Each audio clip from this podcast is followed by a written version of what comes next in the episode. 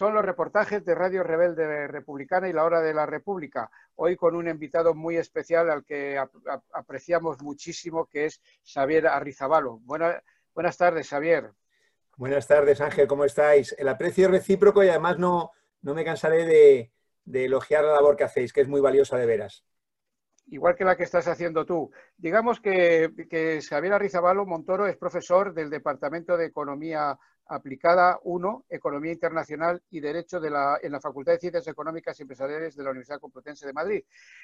Y es más cosas. Bueno, es doctor en Economía, licenciado en Economía, licenciado en Sociología, en fin, que nos comemos 10 minutos de, programa, eh, porque además si decimos que has estado en, infinidad de países impartiendo tus enseñanzas y, ahí trabajando, pues eh, eh, es, interminable. Autor de varios libros, entre ellos los dos, según, según mis datos, los dos últimos son Capitalismo y Economía Mundial y el que vemos aquí, Enseñanza de la, de la Revolución Rusa. Creo que son los dos últimos, ¿no, Xavier? Está en máquinas la reedición, es una cosa divertida, de un viejo libro mío sobre la economía chilena durante la dictadura. Ajá. Que yo creo que el principal acierto era como objeto de estudio, porque allí se impusieron literalmente manu militari eh, medidas muy regresivas que luego se pretenden extender por todos los sitios. ¿no? Y por otra parte, con los acontecimientos conocidos de Chile desde el 18 de octubre pasado, me parece que cobra cierta, cierta actualidad que al final era insostenible y se verificó. Y por otra parte, yo creo que eso abre la, vía ¿no? A, verificar ¿no? que no nos equivocamos cuando, cuando decimos que no hay salida en el capitalismo y que la voluntad de la mayoría, de las grandes mayorías de abrir una salida está fuera de toda duda. Sí, porque en Chile la revuelta ha sido porque les han subido los transportes públicos. O sea... Bueno, ahí se, decía ¿no? Que, que, no eran 30 pesos, que en realidad es, equivale a 4 céntimos de, euro, ¿no? Sino que eran 30 años, ¿no? Y lo curioso es que los 30 años no incluyen el periodo de dictadura, sino más bien la transición posterior en la que se diseñó todo para que nada se moviera, para que en definitiva quedara atado y bien atado, en un esquema análogo al que aquí conocemos y padecemos, ¿no? Con esa monarquía corrupta que, que refrendamos cada día, ¿no? Y que fue directamente puesta por el dictador. Eh, sí, oye, bueno, el, mundo está pasando por una, por una coyuntura bastante difícil. Eh, a, propósito del COVID y de la crisis económica. ¿Cómo ves, cómo ves el, panorama de la, de la, pandemia y qué repercusiones económicas va a tener así de inmediato? Pues fíjate, es una muy buena pregunta, desde luego, Ángel, como, como siempre en tu caso. Yo eh, me apoyaría incluso en el propio caso chileno para señalar algo interesante que es que la secuencia cronológica con la que a veces se presentan, se aparecen, aparecen los fenómenos, puede inducir a confusión. En Chile, esas políticas demoledores, demoledoras que devastaban todas las conquistas obreras y democráticas para abrir un espacio de sobreexplotación y de saqueo de los recursos naturales, siguen en el tiempo a la imposición de la dictadura, que a su vez viene del golpe de Estado. Pero en realidad es más bien al contrario en el sentido de que para aplicar esas políticas se requiere una dictadura que se impone a través de un golpe de Estado. ¿Por qué digo, dónde está la comparación? Bueno, aparentemente la crisis económica vendría de la pandemia, pero esto no es así. En realidad había una crisis económica ya más o menos latente que la pandemia hace aflorar, acelera, dispara. Esto es muy importante, ¿no? Lo vemos porque en realidad la crisis que había estallado en 2007-2008 nunca quedó plenamente atrás. Es verdad que se hacían grandes declaraciones de que la crisis era cosa del pasado, también de que no se repetirían los mismos errores y, sin embargo, ya a partir del año 17, 18, incluso el propio Fondo Monetario Internacional reconoce, había una expresión que utilizaban mucho que era nubes en el horizonte. Por decir un solo dato, el sector automotriz, que sabemos que tiene un tirón importante en la economía, ya se preveía desde finales del 19 que en el año 2020 caerían las ventas un 7,5%. De modo que la crisis ya estaba ahí. Lo que ocurre es que la pandemia la acelera. Y en cuanto a los efectos que, preguntas, evidentemente los efectos son absolutamente demoledores. Absolutamente demoledores.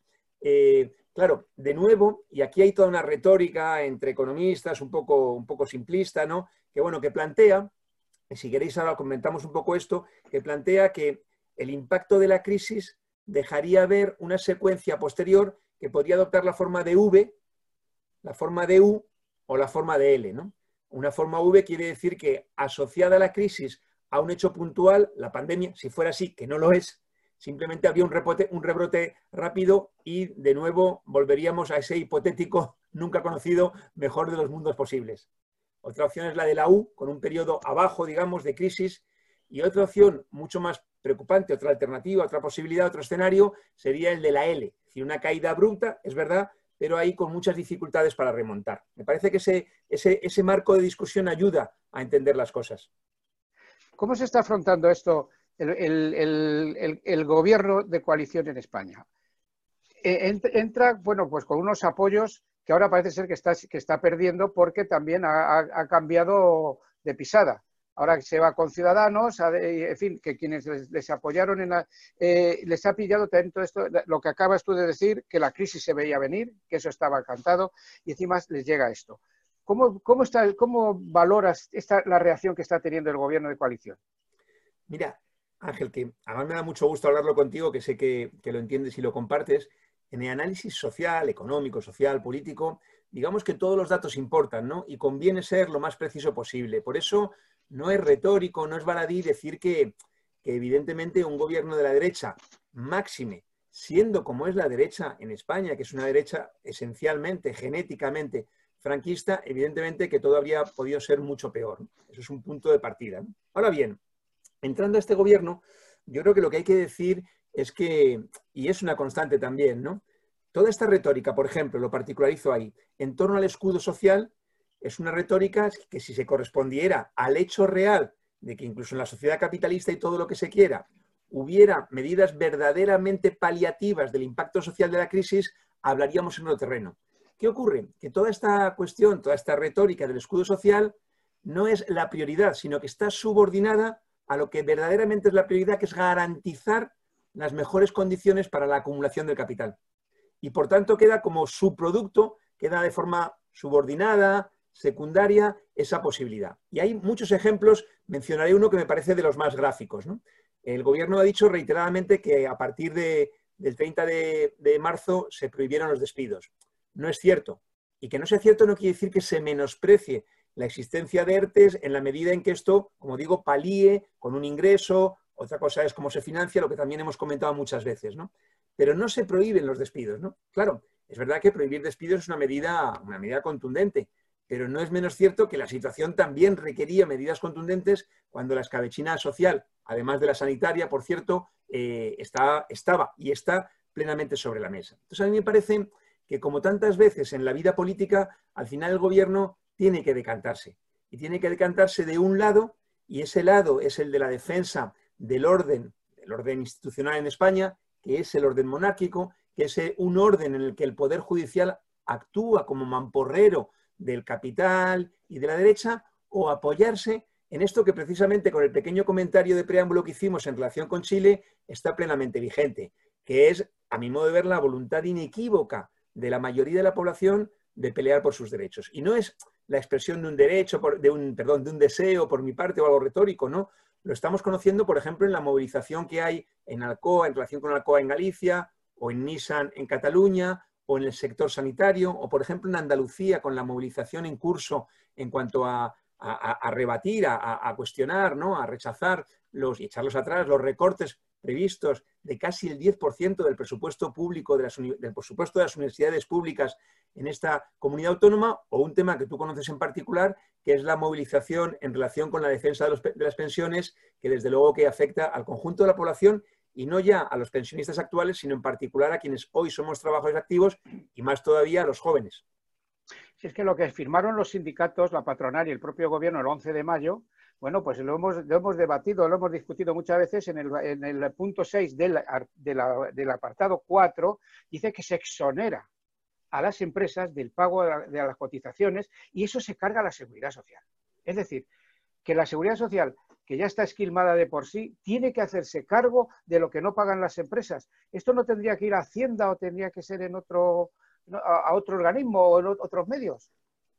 Exacto, la pregunta es, es, muy pertinente porque aquí hay una trampa, digamos, recurrente, que es un poco juego de trileros, ¿no? Que es la idea de que si la seguridad social no ingresa, no pasa nada. Si la seguridad social hace de su capa un sallo y cubre gastos que no le corresponden, no pasa nada. Por una parte se va diciendo eso, se va gestando ese ambiente y luego, sin embargo, se dice la seguridad social no es sostenible.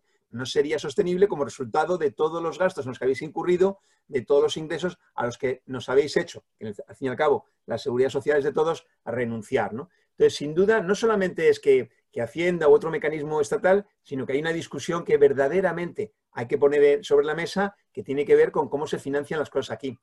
Una vez en una reunión fue muy gráfico porque se decía, no, bueno, ¿y de dónde saca el dinero para esto? Porque muchas veces, incluso sectores de la población trabajadora, etcétera, eh, hacen suyas formulaciones que en realidad no nos debían corresponder, ¿no? Pero bueno, ¿de dónde sale el dinero? Y hubo otro compañero que le respondió de una manera muy gráfica, pero yo creo que impecable, de dónde está.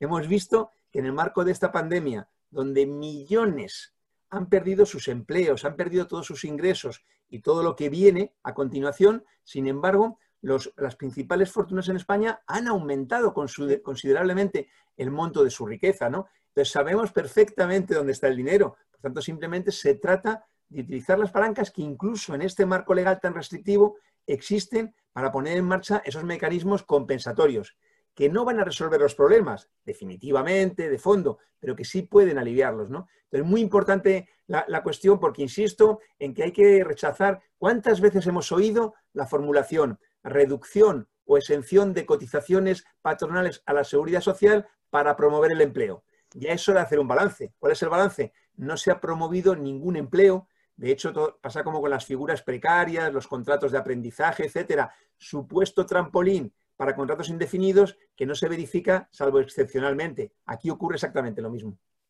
Dice eh, que todo, después de esto de la pandemia, esto, que todo va a cambiar todo va a cambiar, pero no va, pero según nuestras las perspectivas no va a ser para bien.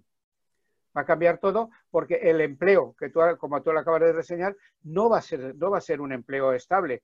Serán eh, becarios, como dices, serán, serán temporales y tal. ¿Qué solución hay para esto? Desde, desde ¿Qué los economistas, los economistas progresistas, los que estáis en el, en el ajo? ¿Qué soluciones puede haber a esto? Claro, en primer lugar, yo, yo te diría una cosa, ¿no? Lo primero, y, parece un juego de palabras, ¿no? Pero, digamos, más de lo mismo en cuanto a la misma orientación de las políticas económicas, obviamente va a provocar más y más de lo mismo en cuanto a sus lamentables, sus nefastos resultados sociales, ¿no? ¿Qué se puede hacer? Hombre, por partes. Lo primero es, aquí, aunque quien quiera se ponga la, la piel del cordero, los lobos siguen siéndolo, ¿no? Y por tanto, no eh, podemos dejar pasar el hecho de que la COE, la Comisión Europea, eh, la OCDE se reúnen y dicen con precisión cuáles son las medidas que requieren. Y las sabemos, porque se trataría simplemente de una nueva vuelta de tuerca en las políticas de ajuste. Pretenden lo mismo, desregular más, desfinanciar más los servicios públicos, sanidad incluida, con una desfachatez absoluta respecto a lo que eh, lloraban como plañideras hace apenas unas semanas. Lo mismo en, relación con más, ir más lejos todavía en las privatizaciones, con todo lo que implica de desmantelamiento. Ese es su programa y lo hacen patente. Fue muy gráfico, seguro que lo recuerdas Ángel, que el día 29 de abril, después de las penúltimas elecciones, a las 9 de la mañana, la COE planteó cuál era su exigencia, su programa, qué gobierno. ¿no? Bueno, yo creo que siempre hay que hablar desde luego que de forma respetuosa, pero también de forma directa, ¿no? Yo soy afiliado e incluso representante de comisiones obreras y tengo clarísimo que sin sindicatos estaríamos en la prehistoria en el sentido de, la ley de la selva, dicho de la forma peyorativa que solemos identificar. Ahora, también hay que decir una cosa. Cuando desde la dirección de los sindicatos se prioriza la defensa del orden vigente en relación con lo único que debería ocuparnos como sindicalistas, es defender el empleo, defender el salario, defender las condiciones laborales, defender los derechos democráticos, defender las prestaciones sociales y punto, digamos, ¿no? Entonces, en ese cuadro se plantea que quizá nosotros no estamos haciendo nuestra tarea. Cuando se produce el acuerdo este en el Congreso eh, con Bildu eh, y Unidas Podemos y Partido Socialista para acelerar la derogación de la contrarreforma laboral, cualquier trabajador y cualquier sindicalista en mayor medida consecuente celebraría que se afianza aquello por lo que nos movilizamos tanto en la calle. Sin embargo, vimos que desde la dirección de mi propio sindicato se decía que no, que mejor en el diálogo social cuando sabemos que del diálogo social no ha salido nada bueno. Lo mismo, esta idea de contener los salarios para promover el empleo, en la que llevamos más de 30 años con los salarios desplomados y con el desempleo cada mayor y sobre todo con el subempleo, con el empleo precario, como decías. ¿Qué se puede hacer? Preguntabas. Hay medidas elementales, de hecho tú conoces también, hay un, agrupamiento, un intento de agrupamiento, el Comité por la Alianza de Trabajadores y Pueblos, que plantea un llamamiento en el que se formulan 14 puntos. Y se dicen algunas cuestiones muy elementales. Ahora, si quieres, lo desarrollamos más, que ya me estoy enrollando esta pregunta, pero te, lo, lo, relacionaría en primer lugar con lo que conozco más cercanamente, que es la enseñanza y en particular la enseñanza universitaria. ¿Qué medidas tomar? Pues automáticamente dos. Una, derogar de forma inmediata todas las contrarreformas educativas que se han aprobado en los últimos años. Y por otra parte, a restituir todos los fondos, toda la financiación recortada, poniendo en el horizonte la dotación de todos los medios necesarios. Es así de sencillo. ¿Cómo se hace esto? Transitoriamente. Está claro que, vuelvo a la fórmula, que puede parecer un poco, un poco chusca, pero que es muy gráfica, yendo a por los recursos allí donde están. Y es perfectamente posible hoy, de igual modo que como vosotros explicáis muy bien en la COESP, etcétera, financiar la seguridad social es perfectamente factible, pero requiere algunas premisas como que no se gaste el dinero en aquello que no está consignado para ese uso, para, para el uso de los presupuestos de la seguridad social, etcétera, aquí ocurriría lo mismo. Hay la posibilidad de poner los medios y se trata de hacerlo factible. Sí, eh, porque eh, las recetas que están dando tanto el Fondo Monetario Internacional, la Comisión Europea, Banco Central Europeo, Banco Mundial, Banco de España, la, OCDE, etcétera, etcétera, son recetas que solo garantizan el sufrimiento de los pueblos. Y ahí sí que entran, ahí sí que desde el KTP eh, sí que hemos, hemos, elaborado 14 puntos y que van en contra de esto, por ejemplo, lo que dice la, eh, no derogar, traduciendo lo que dice la CEO y esto, no derogar las reformas laborales que garantizan maximizar el beneficio, eh, aplicar el artículo 135.3 sí o sí, es decir, mientras que nosotros estamos apostando por otras cosas y esa, es la respuesta de la trabajadora.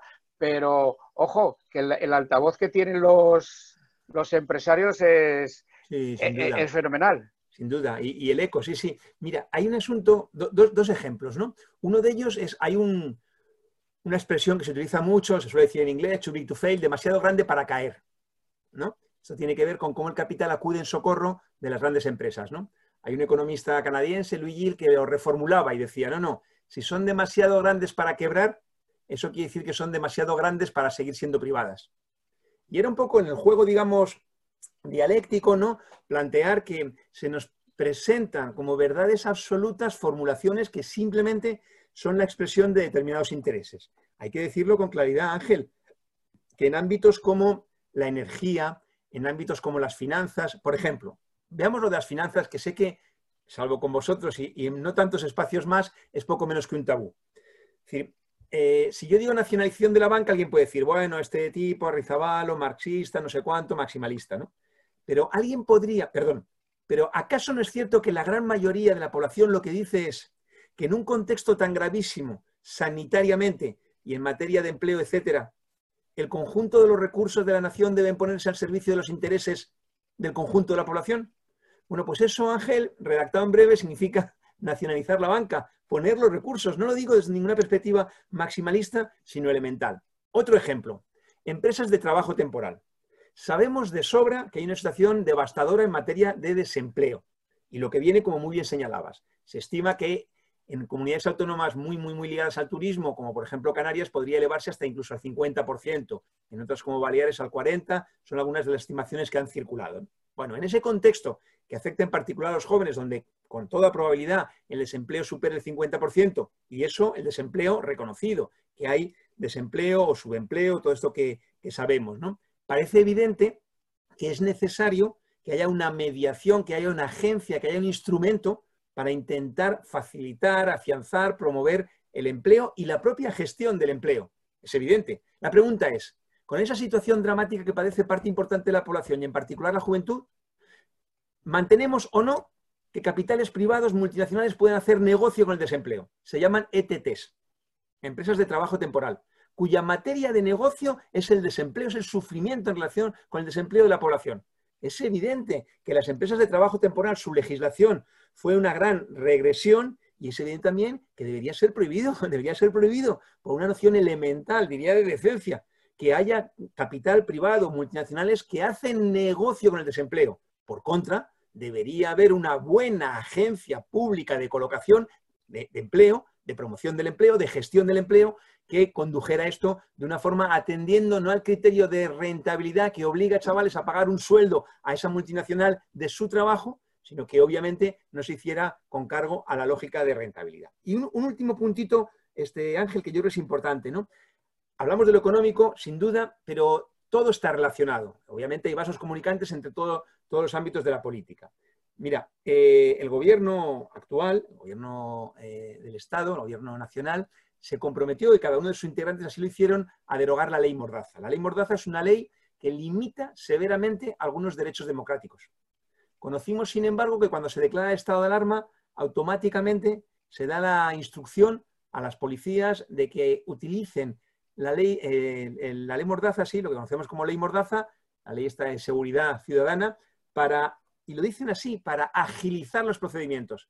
Sabemos, y quienes traéis más experiencia incluso de lucha contra la dictadura, sabemos lo que significa agilizar los procedimientos. Sabemos que agilizar los procedimientos es contradictorio con la garantía democrática de los procesos. Sería una muy buena señal para la mayoría de la población que se movilizó contra esta ley que limita el ejercicio de derechos democráticos que se derogara, lo cual, por cierto, no requiere ninguna dotación presupuestaria ni nada por el estilo. Requiere solo la voluntad política. Y digo esto y, no, no, pierdo de vista, Ángel, no, no, debemos perder de vista, me parece a mí, que eh, un gobierno de derecha sería dantesco que hay incluso cierto ruido de sables, todo eso es verdad, pero es que la única forma de defender las conquistas democráticas que particularmente tu generación arrancó y anteriores con la lucha durante la dictadura, en la, en la malhadada transición, etcétera, etcétera, la única forma de defenderlas es ampliarlas. No hay, no hay, no hay, no hay otro camino, no hay otra vía. Sí, del que estabas hablando, hay dos cuestiones. Eh, una es el, creo que es el capítulo séptimo de la Constitución española, que dice, no, no recuerdo el artículo que es el ciento veintitantos, que toda la riqueza, venga de donde venga, estará al servicio del pueblo. Esto está en la Constitución española. Si lo decimos, si eso lo decimos así, en cualquier sitio dicen, están los rojos. y eso está contemplado en la Constitución y no se pone en práctica. Y lo que decía de la ley Mordaza, claro, la llaman ley de seguridad ciudadana, mentira.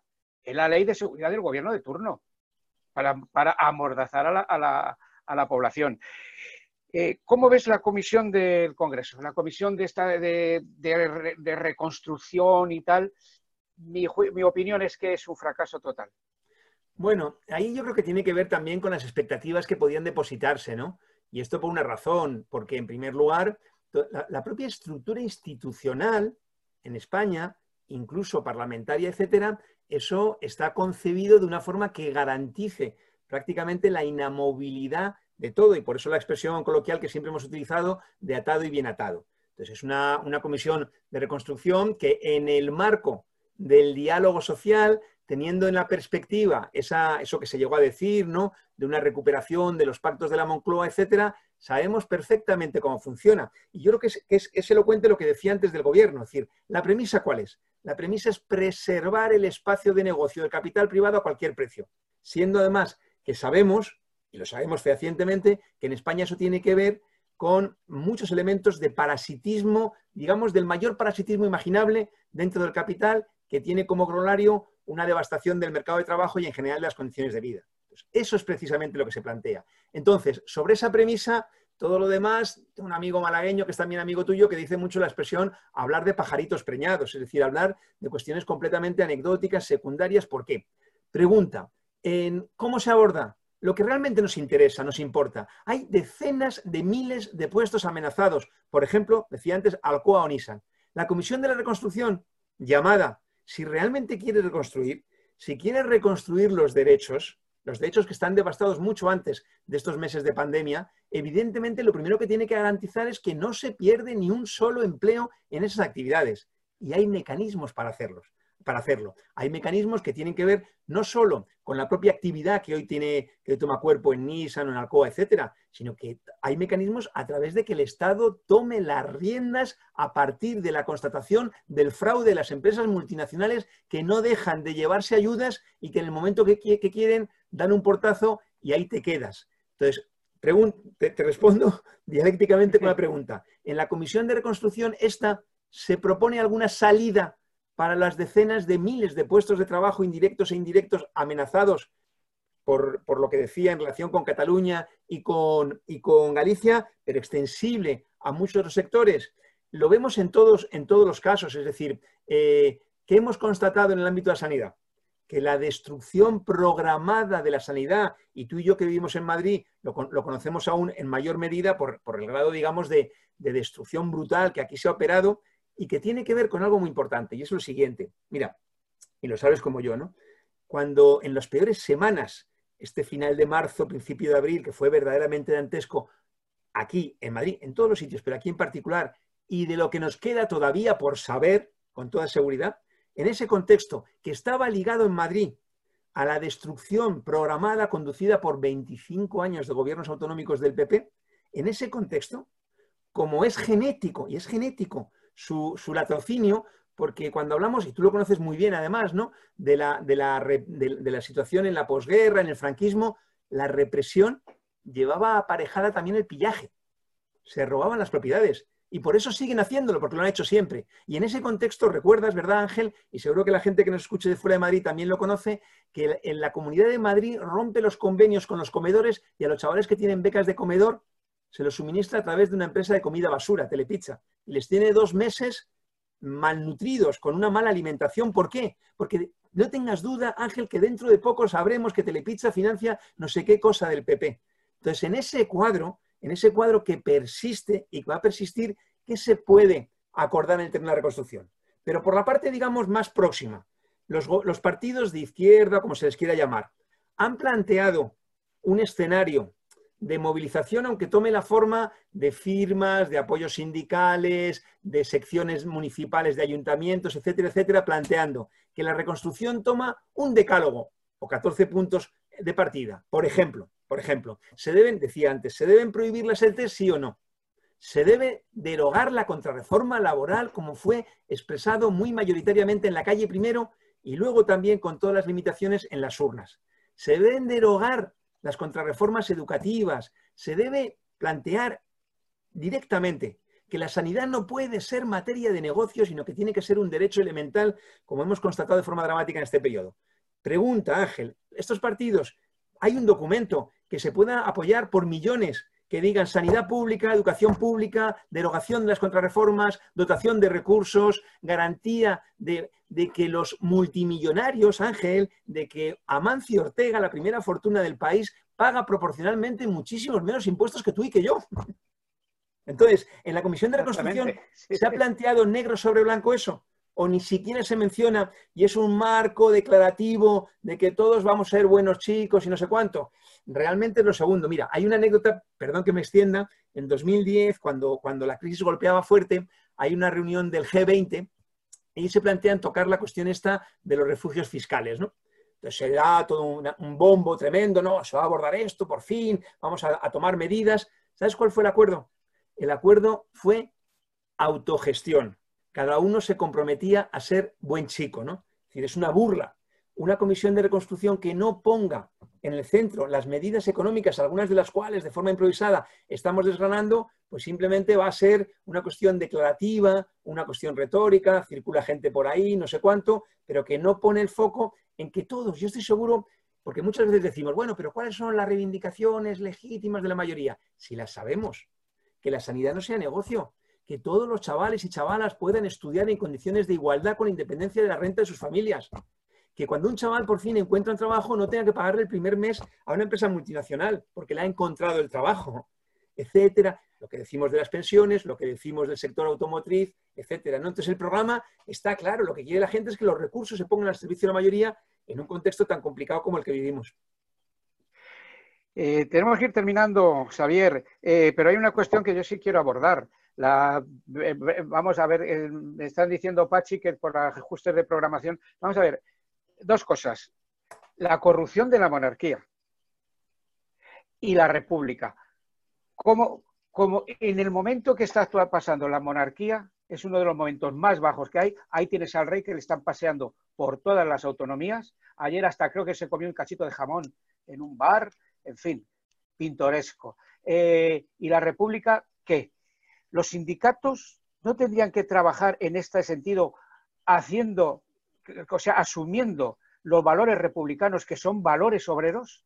¿No crees que tenía que ir por ahí la cosa? Mira, en relación con la monarquía, para ser muy breve, y disculpas Fernando, eh, es muy claro. Hoy, cualquier perspectiva de salida, de resolver cualquier problema, choca frontalmente con la monarquía y todo lo que implica.